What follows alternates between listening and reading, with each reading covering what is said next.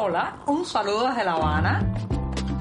Les habla Joanny Sánchez, cubana, periodista, ciudadana, y les traigo este cafecito informativo recién colado y sin azúcar para despertar.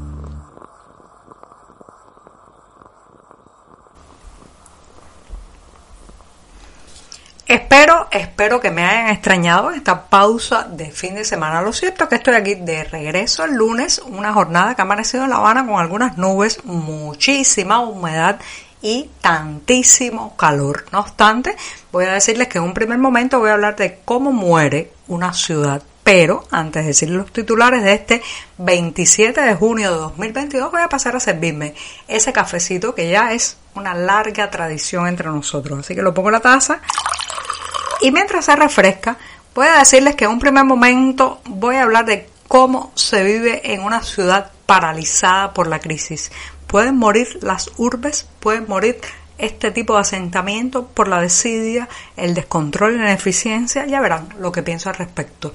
En un segundo momento, Miguel Díaz Canel llama a salvar el sector azucarero que vive su peor momento en Cuba. Señoras y señores, ahora es que despiertan y se dan cuenta que han hundido la industria que una vez fue el orgullo de esta nación. También comentaré que hallaron muerta lamentablemente a Claudia Montes, la joven cubana desaparecida el pasado 11 de junio en la provincia de Matanza. La prensa oficial, bien gracias, no dice nada intenta barrer bajo la alfombra todos estos temas, incómodos asesinatos, violencia, eh, digamos que también eh, vicisitudes o eh, preguntas que uno se hace sobre la situación en las calles cubanas. Y por último, recomendarles un disco donde se han fundido dos grandes de la música cubana, Chucho Valdés y Paquito de Rivera, bajo el sugerente título de Yo también te extrañé.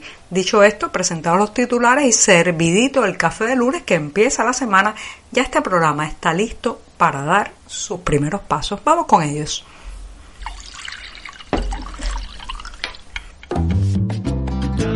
Si eres de los que te gusta estar bien informado, síguenos en 14ymedio.com. También estamos en Facebook, Twitter, Instagram y en tu WhatsApp con este cafecito informativo.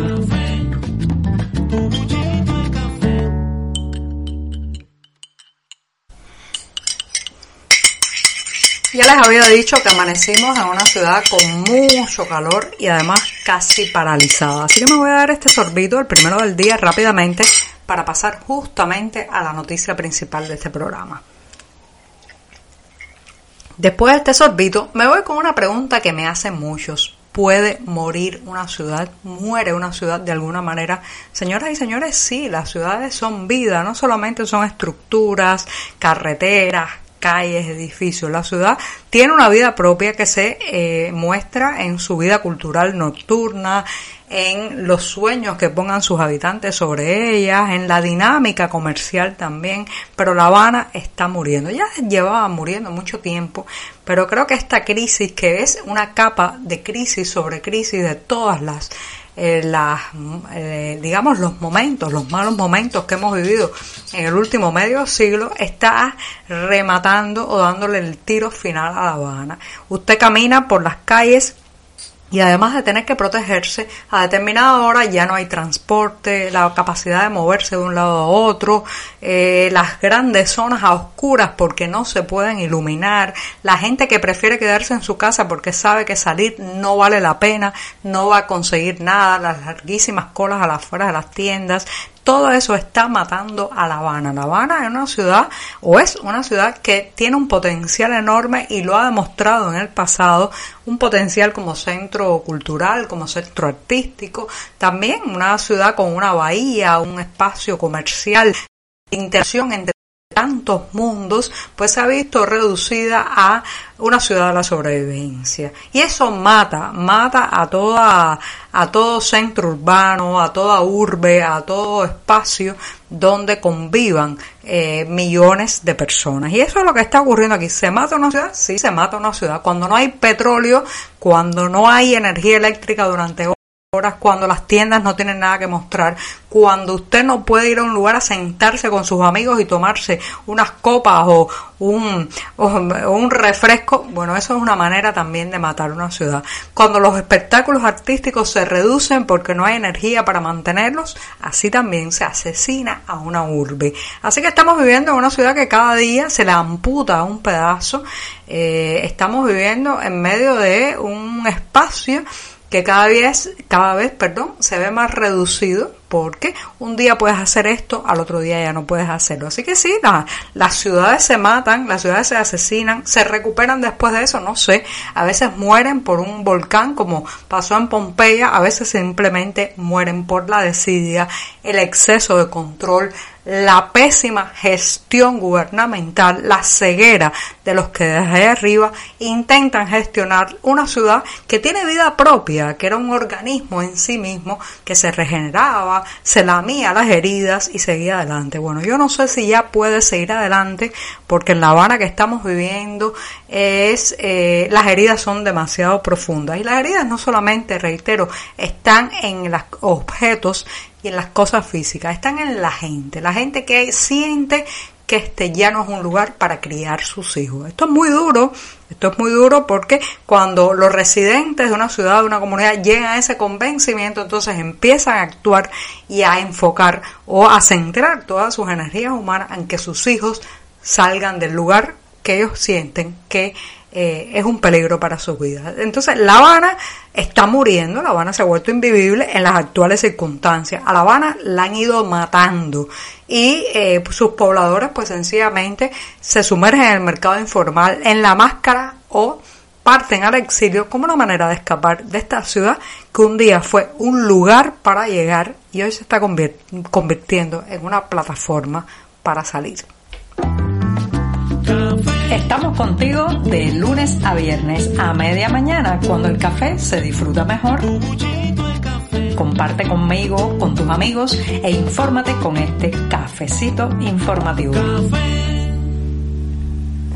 Hay gente que se cree Mesías y piensa que basta decir con unas palabras, Lázaro, levántate y anda, para que algo se reconforte, se reanime, vuelva a la vida. Pero no es el caso, no es el caso porque lo que está muerto desde el punto de vista económico en esta isla, muerto está. No bastan las consignas, las, digamos, las eh, advertencias, los llamados a resucitar determinadas industrias para que éstas puedan ponerse de pie. Y es el caso, señoras y señores, que hemos hablado largamente en este programa de la industria azucarera. Ahora el gobernante Miguel Díaz Canel pues ha llamado este pasado sábado a los productores azucareros a salvar el sector, una especie de convocatoria desde la emoción, desde el corazón, que no va a funcionar en lo más mínimo porque las heridas profundas de la industria azucarera en Cuba se remontan, se remontan a seis décadas atrás. Son décadas que se ha expropiado pues eh, la eh, tenencia de estos centrales a gente que lo hacía producir para caer en la ineficiencia, la apatía, la indolencia y la desidia de la producción estatal. Hemos llegado a un punto que estamos tocando fondo. Estamos tocando fondo en la industria azucarera, ni siquiera se puede satisfacer la producción nacional y entonces Díaz Canel se aparece con su típica, eh, digamos, secuencia de frases hiladas, consignas, mediocridad verbal para decir que sí, que hay que rescatarla y hay que salvarla. Dice él que este sector hay que salvarlo porque representa cultura e historia para el país. Ahora se da cuenta, ahora se da cuenta que el azúcar no es solamente un producto que se vende y por el que se gana dinero, sino es un producto que trenza la identidad nacional, que se conecta con muchas cuestiones como el ferrocarril, la vida de pequeños pueblos, la autonomía de algunas comunidades que prácticamente han muerto en la medida que se rebajan los índices de producción azucarera. Así que estamos ante un nuevo episodio de cómo la palabra o la digamos la palabra mediocre porque ni siquiera es una palabra de altura intenta rescatar la realidad sin efecto posible ni a mediano ni a corto plazo.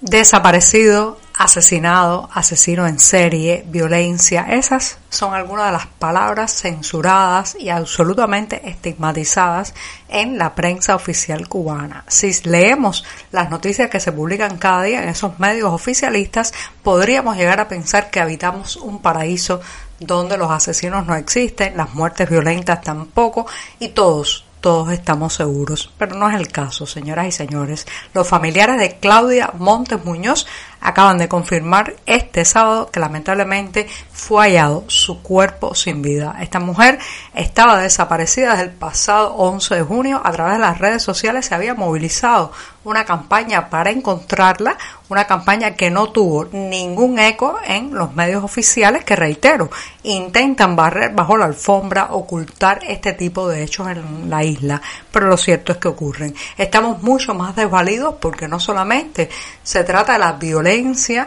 contra las personas y contra las mujeres, sino que además todo esto está rodeado por el secretismo, el intento de invisibilizar lo que ocurre y una eh, sólida capa informativa que trata de tapar y eh, pues condenar a la no existencia a este tipo de acciones. Lo cierto es que, eh, reitero, Claudia Montes Muñoz apareció su cuerpo asesinado, eh, estaba desaparecida desde el pasado 11 de junio, no se han dado detalles, la familia no han dado detalles de dónde apareció, de qué manera, pero no es la única. Hay varias mujeres a lo largo de toda la isla desaparecidas hace semanas. Se teme lo peor guardemos la esperanza, pero ¿por qué la prensa oficial no lo cuenta? No lo cuenta porque sencillamente no cabe en el guion del triunfalismo que han redactado para las noticias oficiales en esta isla.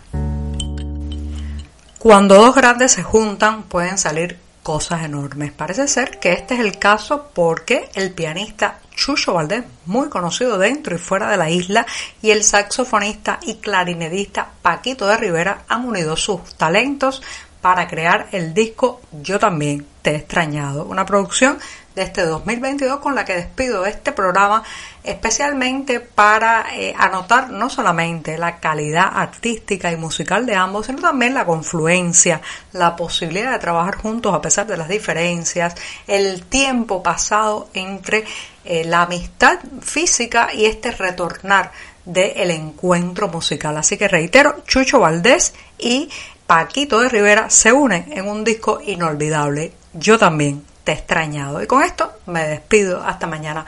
Muchas gracias. Por hoy es todo. Te espero mañana a la misma hora.